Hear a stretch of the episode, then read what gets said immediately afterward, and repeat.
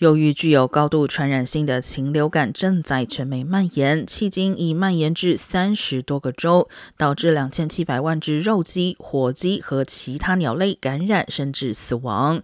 有两家动物园也已传出禽流感疫情。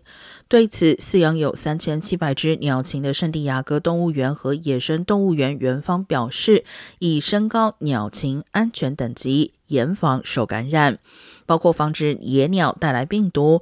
无法挂网区域的鸟禽类则被移至室内简易空间。